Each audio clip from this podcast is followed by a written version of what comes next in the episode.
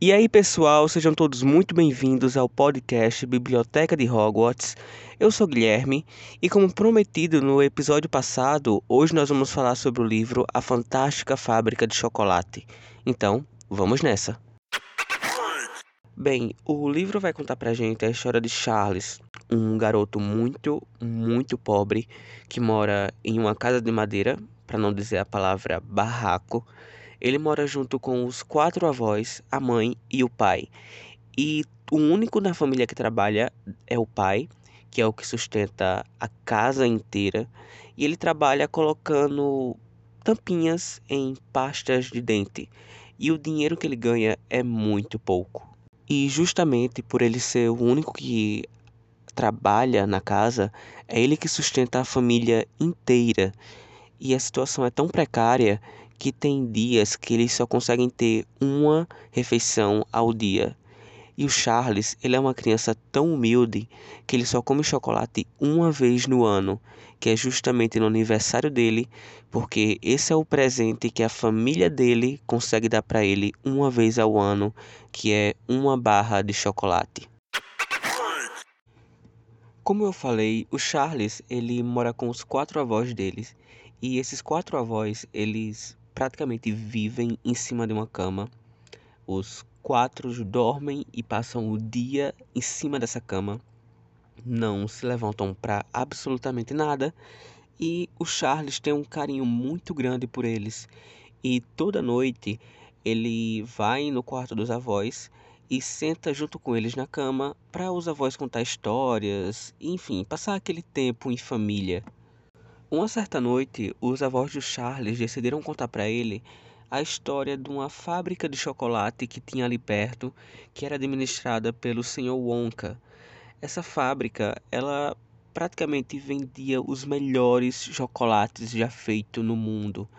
Eram todos os tipos e deliciosos chocolates que um ser humano pode imaginar, desde sorvete que não derrete no sol até chicletes que não perdem o sabor eram fabricados por essa fábrica. E o senhor Wonka, é, os avós do Charles contando para ele, descrevia que ele era um gênio, tinha uma mente fora do comum que permitia todas essas criações. Porém, em todo mundo onde existe livre mercado, existe uma livre concorrência. E nesse livro não foi diferente.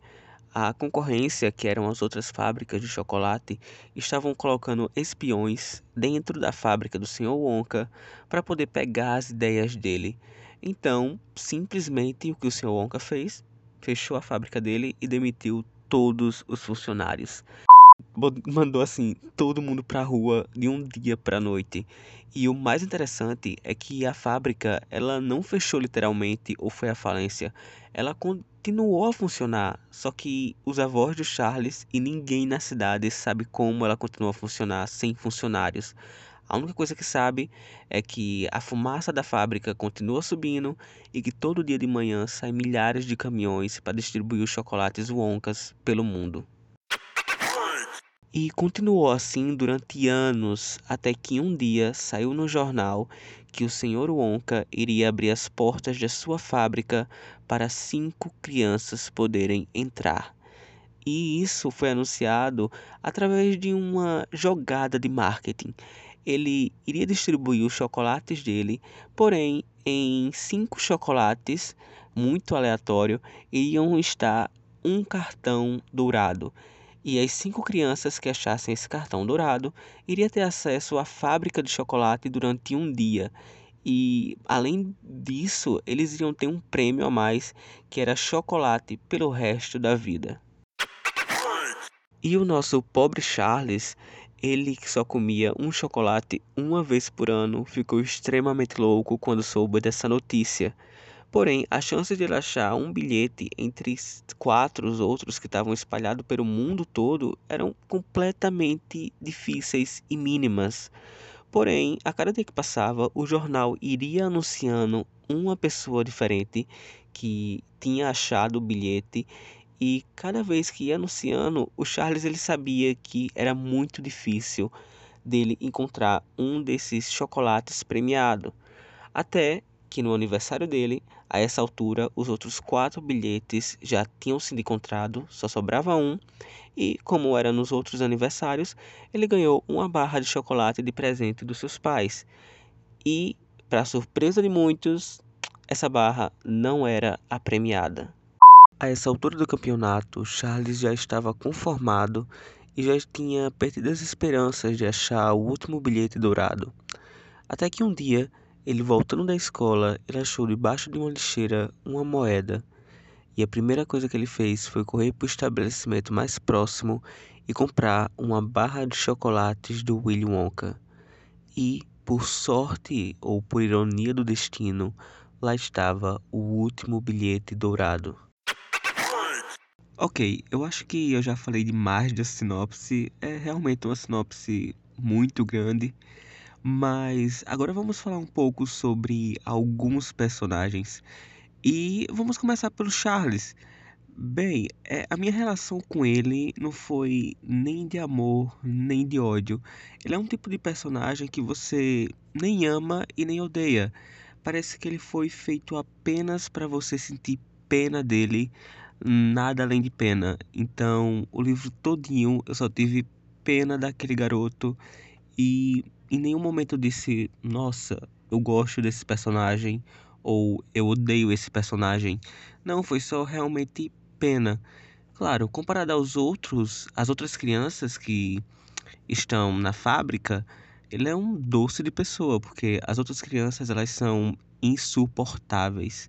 E quanto mais você lê o livro, você só tem vontade de entrar nele e dar um tapa na cara dessas crianças, porque elas são extremamente mimadas e os pais, eles são horríveis. E já que estamos falando dos personagens do livro, vamos falar então sobre o melhor personagem da história, ou melhor, os melhores personagens da história, que são os Umpalumpas. E se você ainda não leu o livro e não assistiu o filme, o Umpalumpas eles são os funcionários da fábrica de chocolate. Eles são seres pequenos que adoram cacau, inclusive eles recebem o salário deles em cacau, de tão apaixonado que eles são. Eles adoram trabalhar com chocolate, eles vivem cantando, vivem rindo e assim, são seres extremamente fofos. Um detalhe que é bom falar é que o, eles se parecem muito com os Minions.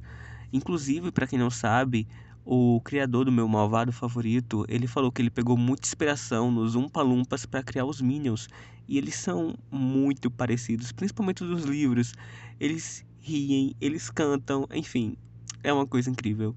E uma coisa que eu achei muito legal é que eles não têm vergonha, eles falam a verdade na cara.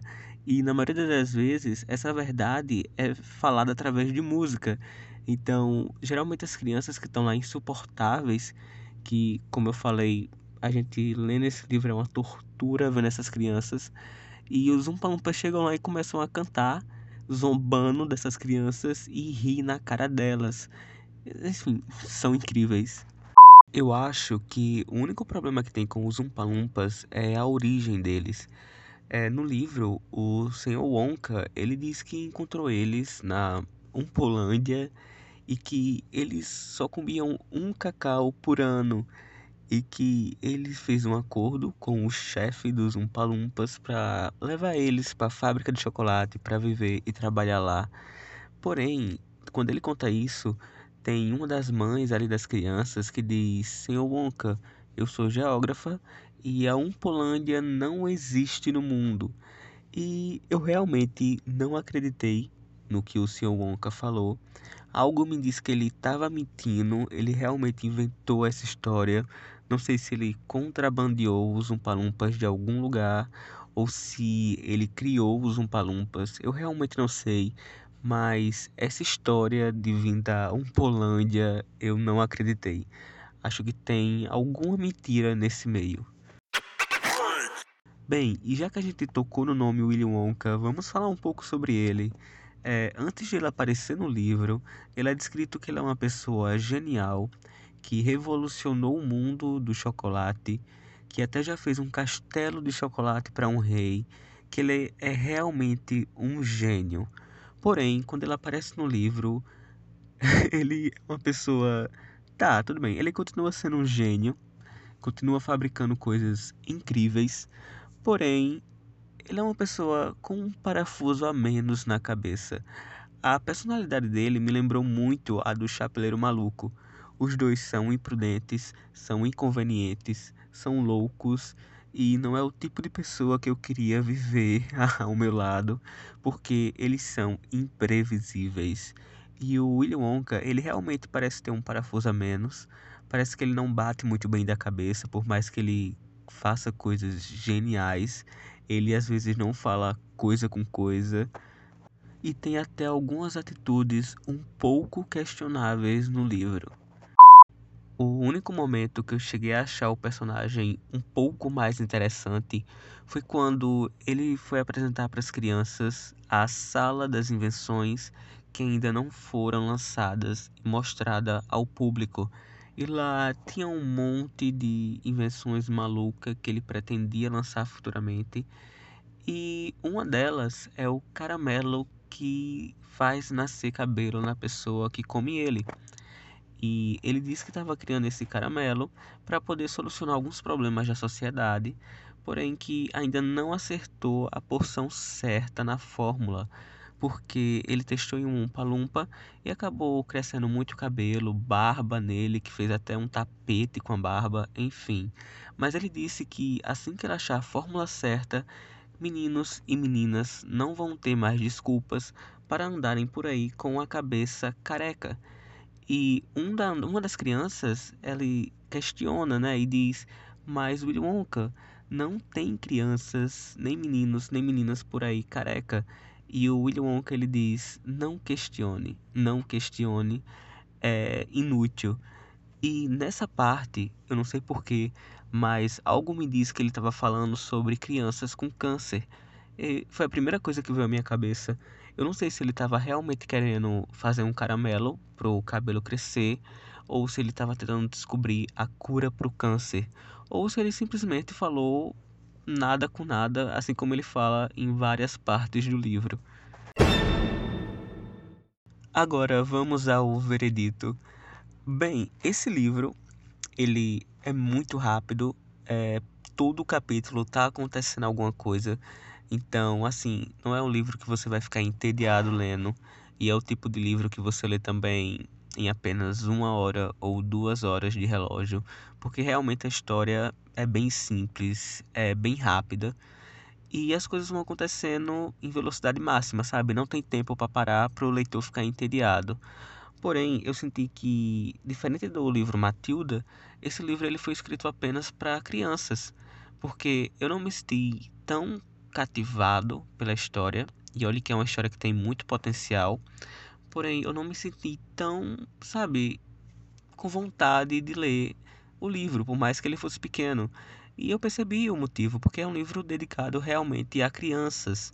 Então, assim, se você tem um irmão mais novo ou filhos e quer ler um livro para incentivar ele o hábito de ler, a Fantástica Fábrica de Chocolate é uma ótima opção. A criança vai amar, sem dúvidas. Mas se você é um adulto, creio eu que vai chegar algumas partes que você vai ficar um pouquinho entediado, por mais rápido que a história seja. E a nota que eu dei foi de três estrelas para esse livro. Eu quero agradecer a você que ouviu o podcast até aqui. Muito obrigado. Eu estou muito focado nesse projeto e eu estou com várias ideias pela frente. Então, se você está ouvindo ele por algum serviço de streaming, assim como Spotify, Google Podcast ou até mesmo pelo próprio site, não esqueça de seguir a gente. Isso vai me ajudar muito, vai me dar uma força muito boa. E se você tem alguma sugestão de como melhorar, é só ir lá no meu Instagram, me chama no direct. Eu estou disposto a novas ideias e realmente eu estou muito animado por esse projeto, pessoal. Então, muito obrigado mais uma vez a você que ouviu até aqui e até a próxima.